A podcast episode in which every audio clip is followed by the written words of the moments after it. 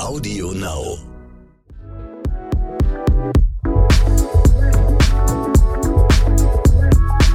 Herzfarben mit Brick Schaumburg und Lorraine Rahe.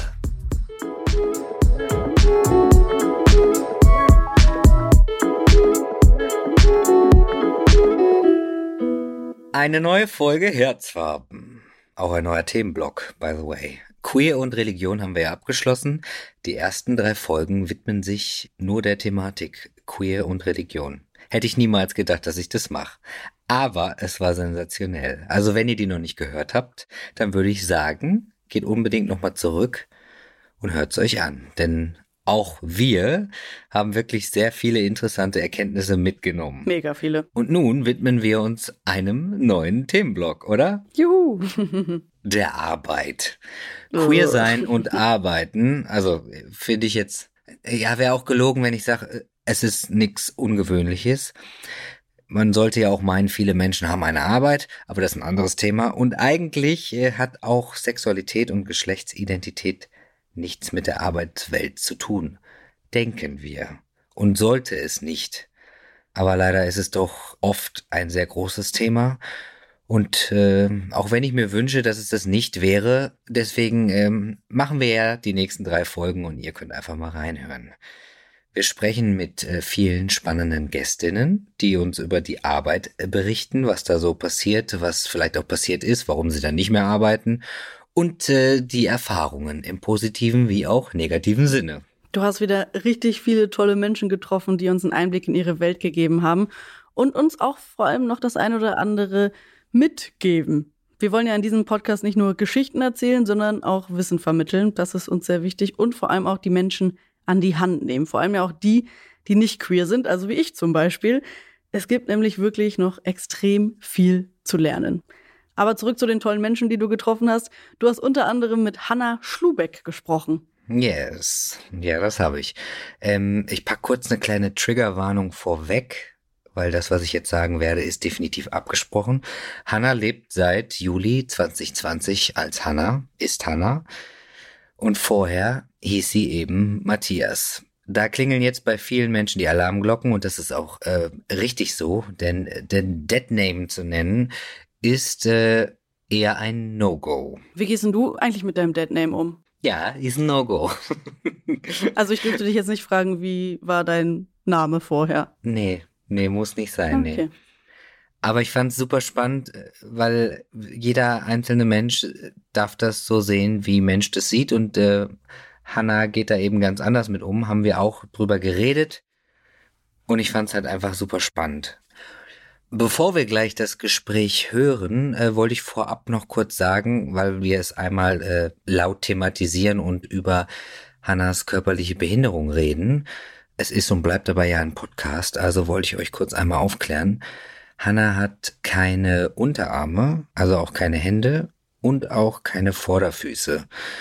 Es spielt natürlich überhaupt gar keine Rolle, aber wie gesagt, es kommt halt einmal auf und jetzt seid ihr im Bilde. Jetzt kommen wir zu dem Beruf. Hanna spielt hauptberuflich Panflöte und hat sich in dem Bereich auch international einen Namen gemacht. Witzigerweise äh, spielt sie äh, eher in dem Bereich, worüber wir in den letzten drei Folgen reden, aber ihr könnt am besten einfach nochmal alle Folgen hören. Mich hat als erstes interessiert, wie es für Hannah war, in ihrem beruflichen Umfeld den Schritt zu gehen, sich als trans zu outen. Ich glaube, wäre ich jetzt, ich sag mal, einfach in der Musik- und Medienbranche, hätte ich diesen Schritt vielleicht eher gemacht. Aber ich bewege mich beruflich mit meinen Konzerten vor allem zu, ich sag mal, 90 Prozent nach wie vor im Kirchenmusikbereich gerade in vielen katholischen Kirchen und ähm, der Standpunkt der katholischen Kirche, zumindest der offiziellen, äh, was ja nicht immer dem äh, vor Ort entspricht, aber der ist eben für uns sehr problematisch, sag ich mal.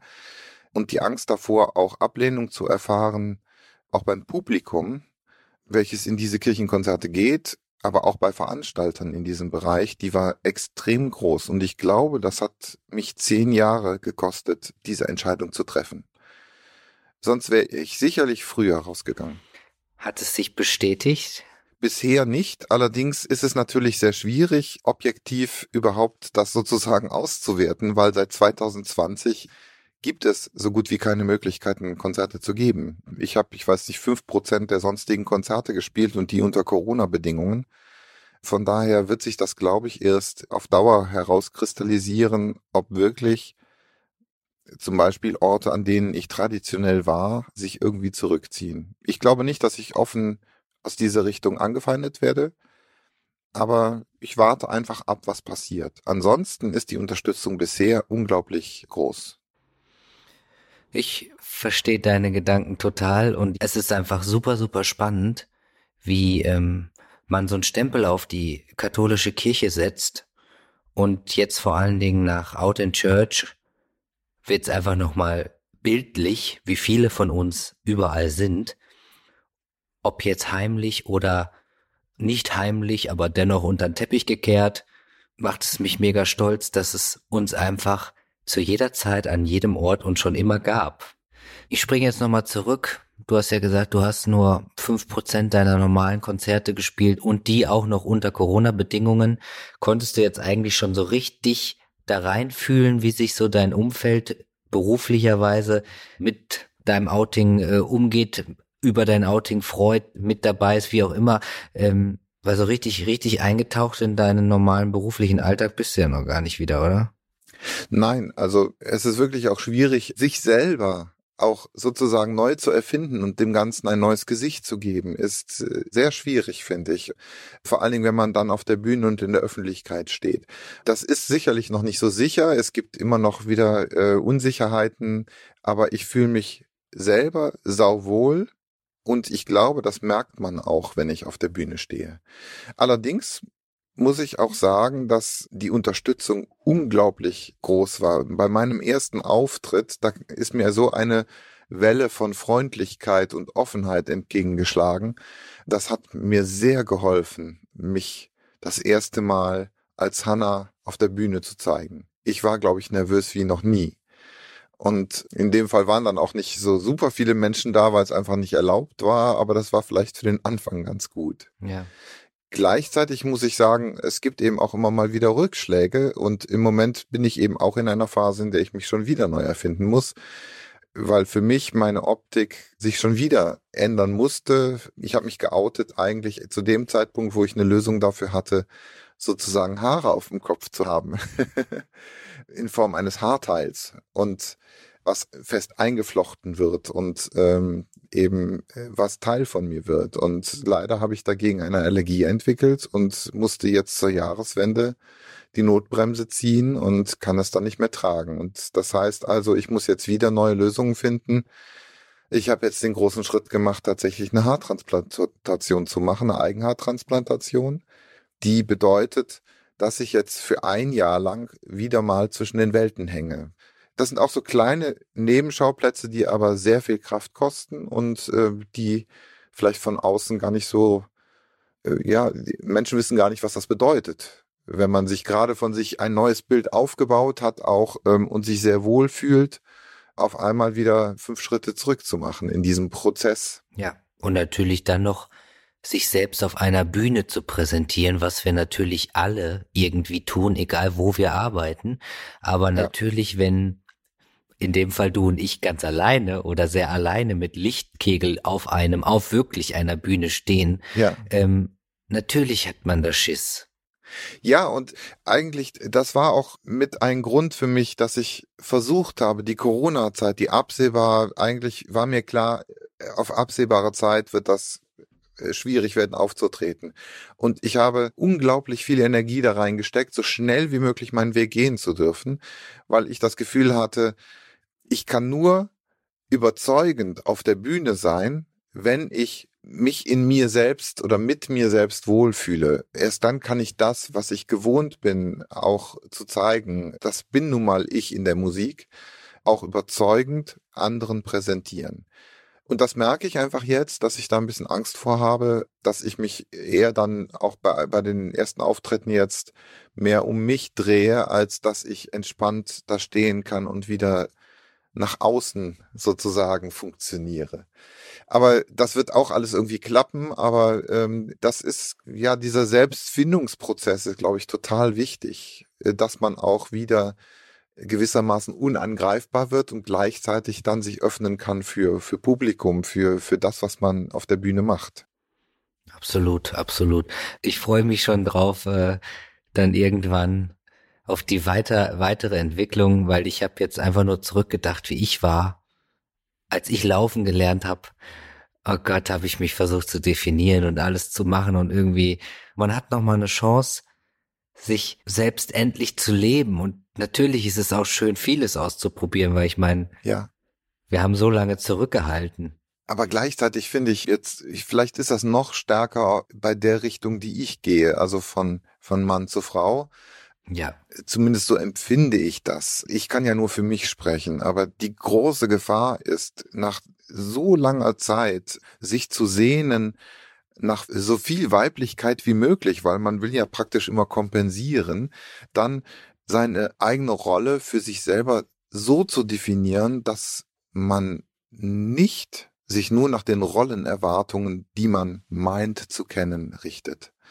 Das hört sich jetzt kompliziert an, aber ich glaube, dass viele unglaublich viel Wert darauf legen, von außen im Passing, also gut erkannt zu werden als Frau und dadurch wieder nicht bei sich selber bleiben. Für mich ist es mittlerweile so, ich weiß, ich werde nie einfach nur als Frau gelesen werden. Das wird so sein, das ist einfach so und damit kann ich gut leben, aber deswegen muss ich auch nicht eine Vorzeigefrau sozusagen laut Rollenbild sein.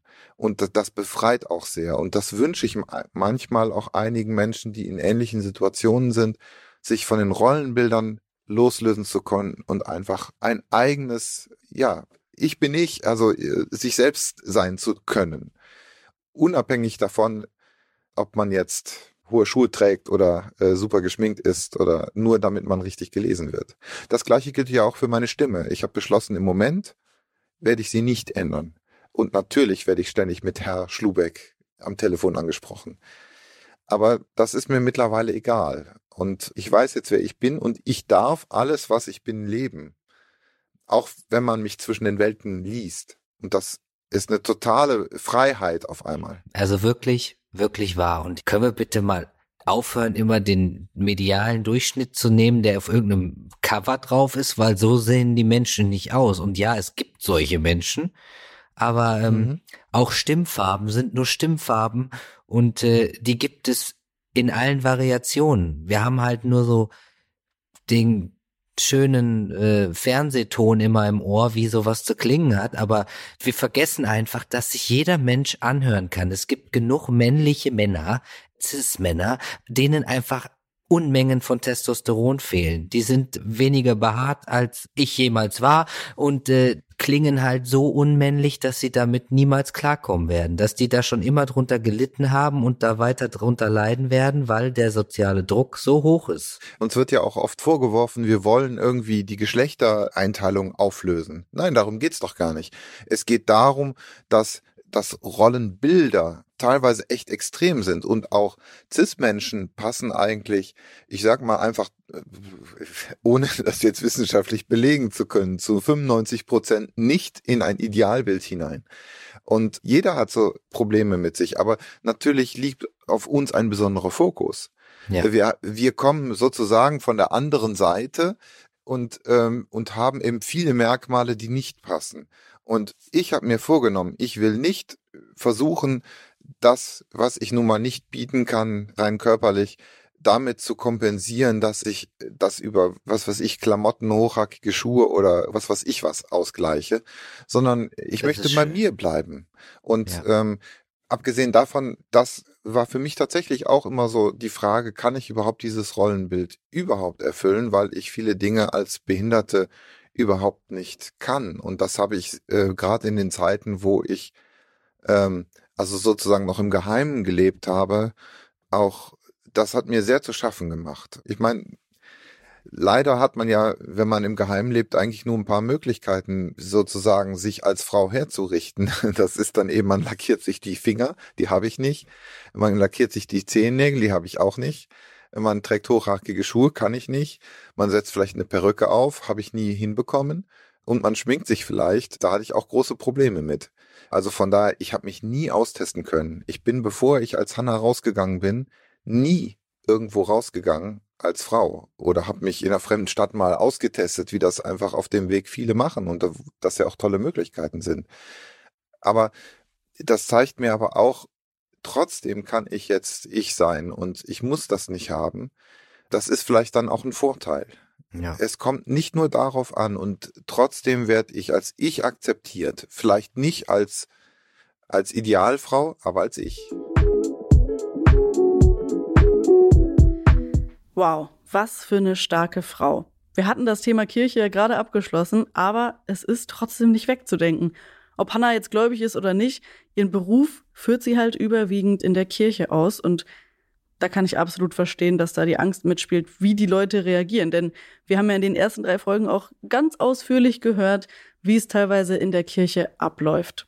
Aber es sich ja jetzt auch in eine positivere Richtung entwickelt und das hat Hannah ja auch erwähnt. Ihr erstes Konzert als Frau da hat sie viel Zuspruch bekommen, aber trotzdem hat sie auch erwähnt, dass sie Angst hat, wenn die Kirche dann wieder voll ist, dass die Leute dann halt denken, das war doch mal Matthias und jetzt ist es Hannah, hä, irgendwie komisch. Aber sie ist zuversichtlich, dass trotzdem natürlich alles klappt und wir drücken natürlich all unsere Daumen. Ich würde gerne nochmal auf die Problematik mit den Rollenerwartungen eingehen. Ich fand es richtig gut, dass du da auch nochmal das mit den Stimmen aufgegriffen hast.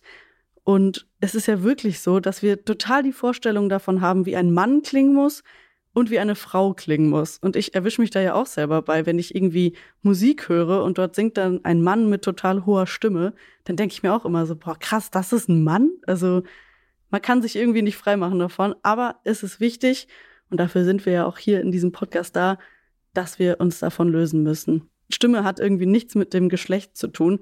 Und ich habe mich auch informiert und gelesen, dass es als Transfrau zum Beispiel gar nicht so einfach ist, seine Stimme überhaupt zu verändern. Also du als Mann, du hast ja vermutlich Testosteron genommen, oder? Ja. Und das hat deine Stimme dann dementsprechend tiefer gemacht, sodass du jetzt nach den Vorstellungen mehr klingst wie ein Mann. Aber Transfrauen, die schon im Stimmbruch waren, da lässt sich die Stimme halt nicht mit Hormonen wieder höher klingend machen. Transfrauen sind darauf angewiesen, zur Logopädie zu gehen und ein Stimmtraining zu machen. Oder, was ich auch gelesen habe, und da muss ich echt, da kriege ich direkt Phantomschmerz, wenn ich dran denke, ein operativer Eingriff an den Stimmbändern. Also die können verkürzt werden oder der Kehlkopf kann abgeschliffen werden. Also, nee, da zieht sich bei mir echt alles zusammen nach also neben dem Fakt, dass das auch gar keine Erfolgsgarantie mit sich bringt, ist es einfach ein mega krasser Eingriff. Also ich tatsächlich wurde noch nie in meinem Leben operiert und wenn ich mir sowas vorstellen muss, das also am Hals, ah, oh, nee. Also ich kann Hannah total verstehen, dass sie diesen Schritt nicht gehen will. Vor allem auch neben dem Ganzen, was sowieso ja nötig ist, um endlich seine Geschlechtsidentität ausleben zu können. Ja, also es ist mega spannend. Also es ist super krass medizinisch und auch wenn du das alles sagst, was du jetzt so gesagt hast, auf dem Stand, wo ich heute bin, denke ich halt viel über die Dinge nach oder ganz anders als früher, aber medizinisch einfach wie es funktioniert, wenn man eine männliche Pubertät durchlaufen hat, senkt sich der Kehlkopf, die Stimmbänder werden länger und schwingen langsamer. Deswegen klingt es tiefer. Oder ist es tiefer? Und wenn der Kehlkopf, umso höher der Kehlkopf sitzt, umso kürzer sind eben die Stimmbänder. Und dann äh, ist es höher. Und das hat natürlich was mit, äh, wie viele Pubertäten durchläuft man in einem Leben. Also wir sind so krass in diese binären Systeme verankert, dass wir daran festhalten, wie sich eben eine Frau und ein Mann anhören oder anzuhören haben. Es gibt uns aber ja in so viel Vielfalt, dass wir uns alle unterschiedlich anhören. Mhm. Und oft würde ich mir wünschen, dass wir mal von trans sein wegschauen und uns überlegen, wie viele Menschen sich in unserem Umfeld wirklich vielleicht doch auch etwas anders anhören. Und dann macht so ein bisschen so Klick oder Aha, so ein Aha-Moment. Es gibt uns alle Menschen in allen Formen und Farben und in jeglicher Vielfalt. Und ich glaube, ab und zu müssen wir nur mal so hm. kurz daran erinnert werden.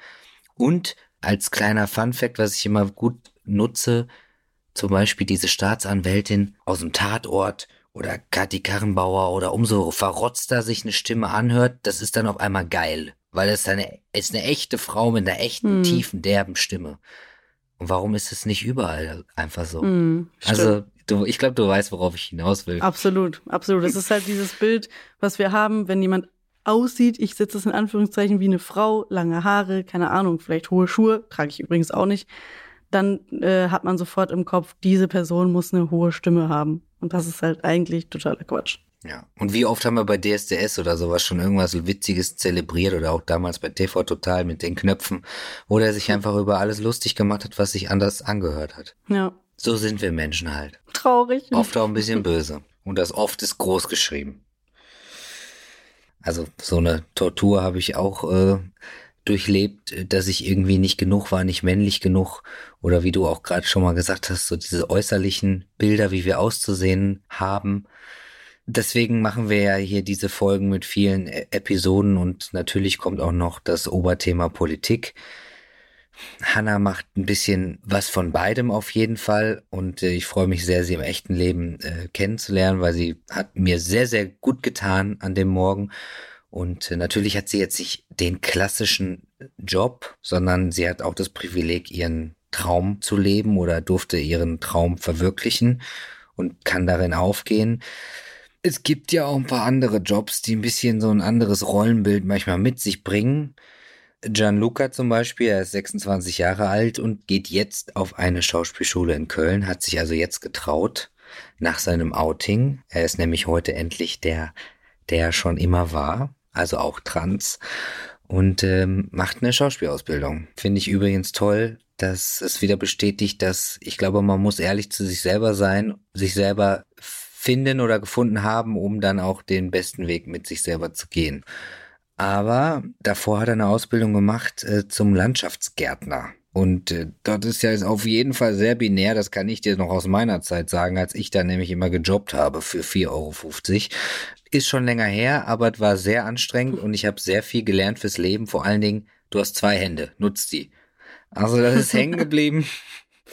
Aber äh, es geht ja jetzt um äh, Gianluca und er hat mir erzählt, wie es bei ihm war. Das war bei mir definitiv auch so. Also das fing an an meinem allerersten Tag, wo ich auf einem Betriebshof saß, auf einer Bank. Ich sollte morgens um sechs da sein. Es kamen aber alle Kollegen erst so um 6.30 Uhr da an. Und ja, dann kamen die ersten Kollegen so von wegen, ey, wer bist du denn? Hast du dich verlaufen? Äh, das Büro ist da vorne und so. Also da kamen schon solche Sprüche, die halt echt auch schwierig waren und für mich dann auch, ich kam aus einem sehr, damals auch schon sehr feministischen und auch queer-politischen Umfeld. Und das war schon auch, ich sag mal, in gewisser Weise ein Kulturschock irgendwie so innerhalb dieser Kultur. Die Leute haben halt einfach anders getickt. Und das war auch für mich kein Problem dann. Also ich habe mich da sehr schnell reingelebt und als sie dann halt auch mitgekriegt haben, dass ich auch auf Frauen stehe, da haben die dann sich auch über Dinge unterhalten so mit mir. Da gab es dann endlich eine Basis. genau, das war schon so ein bisschen so, ah, okay. Aber also ich glaube schon, dass das Thema Trans noch mal ein bisschen was anderes gewesen wäre. Also wie gesagt, das trifft natürlich nicht auf alle Kollegen zu. Ich hatte auch Kollegen, die waren super nett, mit denen bin ich auch gerne rausgefahren es ist halt richtig Baustelle. Ne? Also die Jungs, die da waren, also wir hatten eine andere Frau im Betrieb, die war, also andere in Anführungszeichen, die war aber nicht immer da, weil die eine Umschulung gemacht hat. Und zu dem Zeitpunkt war das halt schon schwierig. Dann hatte ich eine extra Umkleidekabine. Für mich war das aber damals schon Thema, dass ich eigentlich mich lieber bei den Jungs und Männern irgendwie umziehen wollte und das dann auch gemacht habe und die dann auch irgendwann, also es gab Kollegen, die hatten damit halt ein Problem, aber insgesamt fanden das eigentlich alle okay. Also die Typen, die damit ein Problem hatten, habe ich dann eh nicht getroffen oder so. Es war dann okay, man ist sich dann irgendwie aus dem Weg gegangen und ja, für mich war es zum Beispiel damals auch schon so, ich wurde sehr oft dann auch männlich gelesen von Kunden. Also wenn ich irgendwo ankam, waren dann, ja, Jungs, kommt mal mit. So, und für mich war das dann natürlich immer das große Gender-Euphorie. Aber ich glaube, für die anderen war das dann schon immer ein bisschen irritierend, dass ich dann auch das nicht aufgeklärt habe oder so. Also, dass ich dann einfach gesagt habe, ja, okay. Und dann meistens kam dann irgendwann so, ah, nee, tut mir leid. So, ja, was für mich dann eigentlich aber gar nicht so schlimm war. Ja, ja, ja, kenne ich. Das finde ich sehr interessant, dieses Gefühl, wenn man nichts anderes erleben will, als männlich angesprochen, aber es so unangenehm komisch wird, weil auf einmal um einen rum so viele unsichere Menschen sind, die die ganze Situation dann richtig zum Wackeln bringen. Also durch Unsicherheit, Unsicherheit und noch eine Unsicherheit. Die Euphorie war dann weg, auf jeden Fall immer. Ja, ich hatte dann auch immer dieses Gefühl, dass ich mich erklären muss. Ich hatte halt auch das Problem, ich habe mich lange unwohl gefühlt irgendwie. Also ich, ich habe mich maskulin präsentiert, aber ich wollte nicht als maskuline Frau gelesen werden, sondern halt als Mann. So und irgendwann bin ich da auch abgestumpft, sage ich mal, dass es halt für mich eigentlich eh besser war, wenn die Leute mich männlich gelesen haben. Aber meine Kollegen wussten das ja. Und ich glaube, dass auch, wie du sagst, so diese Unsicherheit manche Kollegen sehr irritiert hat. Also es gab dann auch einen Kollegen, mit dem habe ich dann irgendwann gar nicht mehr geredet. Also ich habe auch das Gefühl, das fing an, als ich erzählt habe, dass ich halt eine Freundin habe, dass der dann immer ruhiger geworden ist, wenn ich mit ihm rausgefahren bin. Und irgendwann haben wir uns nur noch angeschwiegen. Und er hat dann auch manchmal so Sprüche gebracht, irgendwie, ich würde ja nicht weiblich genug aussehen und ich soll mir doch mal die Haare blondieren, das wäre ja wahrscheinlich weiblicher oder sowas. Also so auch total unangebrachte Kommentare, die ich dann aber halt auch ignoriert habe, weil also für mich war es wichtiger, mich mit den Kollegen, die ich eh mochte, zu verstehen, als irgendwie was aufzubauen mit einem Kollegen, mit dem es eh nicht so rund läuft. Und ich wusste auch zu dem Zeitpunkt tatsächlich, dass ich nach der Ausbildung da weggehe. Also ich wusste, das sind nur zwei Jahre, die ich diesen Beruf sehr wahrscheinlich mache, die ich diese Ausbildung mache. Und danach wusste ich schon, gehe ich nach Köln und fange an, Theater zu machen. Und damit werde ich die dann wahrscheinlich auch nicht mehr wiedersehen. Also ich habe noch zu ein paar Kollegen Kontakt und die haben dann auch mein Outing mitgekriegt. Und da weiß ich jetzt auch, okay, bei denen hätte ich mich damals wahrscheinlich auch outen können. Mit denen hätte es auch kein Problem gegeben. Aber wie gesagt, also es ist nun mal so in der Branche, gibt es Leute, die sind homophob, es gibt, es gibt Leute, die sind rechts. Also ich glaube, die gibt es ja überall. Genau, die gibt, die gibt es überall. Aber weißt du, was ich schön finde, wenn man den Kontakt noch hält oder eben, was du meintest, dass die sich für dich freuen. Ich glaube, dass, weil das habe ich auch erlebt, dass, also dass der Funke überspringt, wenn ein anderer Mensch merkt, dass das Gegenüber endlich glücklich ist oder glücklich wird oder glücklicher wird und bei sich angekommen ist, weil ich glaube, das habe ich am meisten gehört dass ich so strahle, dass das so ist und dass ich glaube, wenn ein Mensch, bei Gott, die muss nicht mit allen Menschen befreundet sein, aber alle leben lassen und machen lassen, aber dann vor allen Dingen zu sehen, dass ein Mensch den Weg geht, den Mensch gehen möchte und dabei aufblüht, das ist doch total schön. Da kann man sich doch einfach für die Person mitfreuen und mehr ist ja gar nicht verlangt. Ja, auf jeden Fall. Hast du noch Gedanken dazu, wie man generell so Garderoben, Toilettensituationen aufbrechen könnte, weil die gibt es ja nicht nur in den Betrieben, in denen wir jetzt dann da waren, sondern die gibt es ja in sehr vielen Betrieben. Ja, bei uns war es halt wirklich so, es gab immer nur eine Männerumkleide und als die andere Kollegin und ich dann halt auch da waren, mussten die sich halt was überlegen und dann haben die halt eine Dusche im Prinzip nur als Frauenumkleide in Anführungszeichen umgebaut und irgendwie stand da auch noch ein Kaffeeautomat drin und alle Männer kamen immer rein, um sich Kaffee zu holen. Also es war insgesamt eh eine total absurde Umkleidensituation. Halt aus diesem Drang heraus, also die müssen das dann ja auch machen, sobald eine Frau da ist, müssen die ja auch eine andere Garderobe da haben und eine andere Toilette. Und es ist natürlich für, ich kann nur von mir sprechen, aber ich, ich weiß, dass es für viele Transmenschen eine unfassbar große Belastung ist, zu wissen, okay, ich muss jetzt irgendwo in eine bestimmte Umkleide mich umziehen. Also ich zum Beispiel würde heute auch immer noch nicht im Fitnessstudio in die Männerumkleide gehen. Ich habe in meinen Augen schon ein ganz gutes Passing, aber ich hatte halt noch nicht die Mastektomie und für mich ist es dann irgendwie viel zu große Hürde, zu den Männern zu gehen, aber ich kann auch nicht zu den Frauen gehen, weil ich habe einen Bart und eine tiefe Stimme und ich würde da wahrscheinlich auch sehr große Irritation auslösen und das würde mir dann wahrscheinlich auch Dysphorie geben, einfach in die Frauenumkleide zu gehen. Und ja. somit gehe ich halt gar nicht. Also das ist halt dieses, man, man drängt die Leute damit halt aus den Räumen raus. Das kann man natürlich so sehen, aber oft denke ich auch so, ich mache es mir halt selber am leichtesten, wenn ich für mich den bequemsten Weg wähle. Ich habe jetzt gerade an das Fitnessstudio hier gedacht, wo ich oft hingehe. Aber bin ich auch froh, wenn ich da nicht rein muss, weil es stinkt nämlich wie Sau. Und ich bin einfach ready und ich komme lieber einfach schon ready irgendwo hin. Nichtsdestotrotz bin ich immer total happy, wenn es irgendwo zum Beispiel größere Toiletten gibt. Es gibt ein paar Orte, da gibt es einfach eine Toilette. Das ist auch nicht immer ein Behinderten-WC, aber es gibt einen großen Raum mit einem Waschbecken und so. Und da gehe ich zum Beispiel total gerne rein, dass man sich auch wenigstens mal waschen kann oder so. Und ich glaube, zur Arbeit würde ich einfach umgezogen gehen. Also ich meine, dass ich so äh, rational jetzt denke und handeln kann, das habe ich mir ja antrainiert. Also das habe ich ja einfach, ich bin so ein, so ein Blender, den man manchmal gar nicht merkt. Und zack, bumm, war ich schon wieder irgendwo in der, in der bin ich reingehuscht und wieder rausgehuscht und mich hat eigentlich gar keiner gesehen. Und trotzdem wissen wir ja auch, wenn wir ehrlich sind, dass nur wir uns meistens unwohl fühlen. Also, dass wenn du dich da umziehst, sich fühlen so viele andere genauso unwohl wie du oder ich in dem Moment. Und die paar, die sich wohl fühlen überall, mein Gott, das Selbstvertrauen hätte ich auch gern. Ja, das trifft ja auch Cis-Menschen. Also genau, ich, ich meine alle ich Menschen. Diese, ja, ich finde diese Diskussion immer so schön von wegen sichere Räume für Menschen. Ja, aber sind wir mal ehrlich, ja, wer fühlt sich denn sicher auf der öffentlichen Toilette? Also ich finde, das ist definitiv kein Raum. Und für mich wäre, um zu dem zurückzukommen, was du gefragt hast, also die idealste Lösung wäre in meinen Augen wirklich einfach abgeschlossene Räume, also Wahlmöglichkeiten. So, ne? Es kann auf jeden Fall auch eine reine Frauenumkleide geben, wobei da für mich halt auch wirklich wichtig ist, dass dann da auch nicht-binäre Menschen und, und Transfrauen auf jeden Fall auch willkommen sind und nicht, also für mich gehören die da auf jeden Fall mit dazu. Aber ja, dass es auch die Möglichkeit gibt, genau solche Räume, wie du meinst, einen, einen, großen Raum mit einer, mit einer Toilette, mit einer Dusche vielleicht, mit einem Waschbecken, mit Platz zum Umziehen, mit einem Stuhl oder so. Sowas würde sehr viele Probleme lösen, egal wo. Ja, und nicht belabelt. Genau, das macht es ja. oft einfacher. Weil ich meine, es muss nicht jeder sehen, dass eine Person in eine Unisex-Toilette geht oder so. Es ist okay, aber damit fühlen sich manche auch schon wieder nicht wohl. Ja, auf jeden Fall. Deswegen, also eine zugängliche Möglichkeit für alle. Damit würde man sehr viel mehr Menschen helfen als nur, ich sag mal, nur in Anführungszeichen Transmenschen.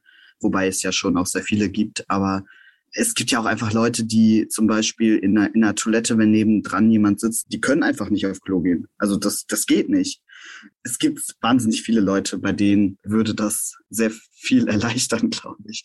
Und in so Betrieben ist das halt natürlich, das dauert lange, bis da irgendwie auch Geld locker gemacht wird, weil natürlich wirtschaftlich gedacht wird und alles. Aber ich glaube, damit steigert man auf jeden Fall sein Wohlfühlen der Mitarbeitenden. Also als allererstes eine Stelle, an der ich wirklich gestolpert bin. Gianluca sagte, dass er heute im Fitnessstudio nicht in die Männerumkleide gehen würde, weil er nämlich noch nicht die Mastektomie hatte. Also ich glaube, Transpersonen wissen alle, was das ist, aber ich wusste es halt einfach nicht. Und deswegen habe ich es gerade schnell nachgeschaut. Das ist die chirurgische Entfernung von Brustgewebe. Also grob gesagt, wahrscheinlich kann man sagen, die Brustabnahme, oder? Ja, ja. Also genau ja. so kannst du das auf jeden Fall sagen. Also, dass er sich da unwohl fühlt, sich in eine Männerumkleide zu stellen und zu zeigen, das kann ich voll nachvollziehen. Oder wobei ich kann es nicht nachvollziehen, weil ich stecke ja nicht in der Situation. Aber ich weiß ja auch von dir, Brix, dass es einfach super blöd ist und du dich auch in dieser Situation unwohl gefühlt hast. Ja, also blöd, ja. Es geht natürlich aber auch um Sicherheit. Die Sicherheit von mir, uns als Person, natürlich aber auch den anderen Personen in der Umkleide. Also ist nichts richtig. Und am Ende verlässt man einfach diesen Ort mit einem wahnsinnig beschissenen Gefühl und deswegen geht man ja nicht hin. Ja, aber ihr seid ja am Ende auf einen ziemlich guten Punkt gekommen. Nicht jeder Mensch fühlt sich in so öffentlichen Umkleidekabinen wohl, egal welche Sexualität oder Geschlechtsidentität. Also die beste Lösung wäre wohl einfach äh, Einzelkabinen, wie in den meisten Schwimmbädern. Und jetzt pass auf, ich musste lachen. Ich habe einen Post gesehen und es stimmt einfach so krass. Das allererste, was wir Menschen machen, wenn wir in ein Flugzeug einsteigen oder in den Zug, wir gehen auf eine Toilette. Die hat kein Gender mehr. Und da ist es uns allen egal. Stimmt, ja, das stimmt. Ja. Ach so, wir gehen auf eine Toilette. Ja, stimmt, hast recht. Da habe ich noch nie drüber nachgedacht, krass. Ich habe diesen Post gesehen und habe so gelacht und ja. dachte so, ha, guck mal, wenn wir es nicht anders kennen, ist es überhaupt gar kein Problem. Stimmt. Also ich gehe tatsächlich nie auf Flugzeug- oder Zugtoiletten, weil ich mich irgendwie davor ekel. Aber jetzt, wo du es sagst. Ja, ja, das liegt ja natürlich an was anderem. ja. ähm, aber gut, so einfach könnte es sein, ist es aber leider nicht. Ich wünsche mir mehr äh, Verbesserung und ähm, das natürlich äh, auch in vielen Arbeitsbereichen. Leider haben wir in dem Podcast jetzt hier aber auch äh, keine Zeit, um über alle Berufe oder alle Formen und Farben von Toiletten zu reden. Deswegen haben wir in der nächsten Folge oder in den nächsten vielen Folgen, die noch kommen, viele äh, tolle äh, Gästinnen. Wir sprechen unter anderem mit Wilhelmine und sie ist eine Popsängerin aus Berlin, macht wunderschöne Musik und sie hat uns erzählt, wie es eben ist, als lesbische Frau in Deutschlands Pop-Szene Fuß zu fassen. Außerdem in der nächsten Folge. Was mir aufgefallen ist, dass sich, je mehr das Thema sichtbarer wird, dass sich viel mehr Menschen trauen, sich zu outen. Auch innerhalb der Polizei. Und dass es auch viel BewerberInnen gibt, die trans sind, die einen kontaktieren, die sagen, ich würde mich gerne bewerben. Und dann äh, fragen die jungen Menschen, kann ich das tun? Ich wusste gar nicht, dass das geht. Und das ist ein Riesenerfolg. Das war übrigens Leon Dietrich vom Verband lesbischer und schwuler Polizeibediensteter in Deutschland. Und er wird uns in der nächsten Folge viele Einblicke in die queere Polizei geben. Wo ich übrigens immerhin wollte. Echt? Naja, wir freuen uns drauf. Also macht's gut und bis nächste Woche. Bis dann.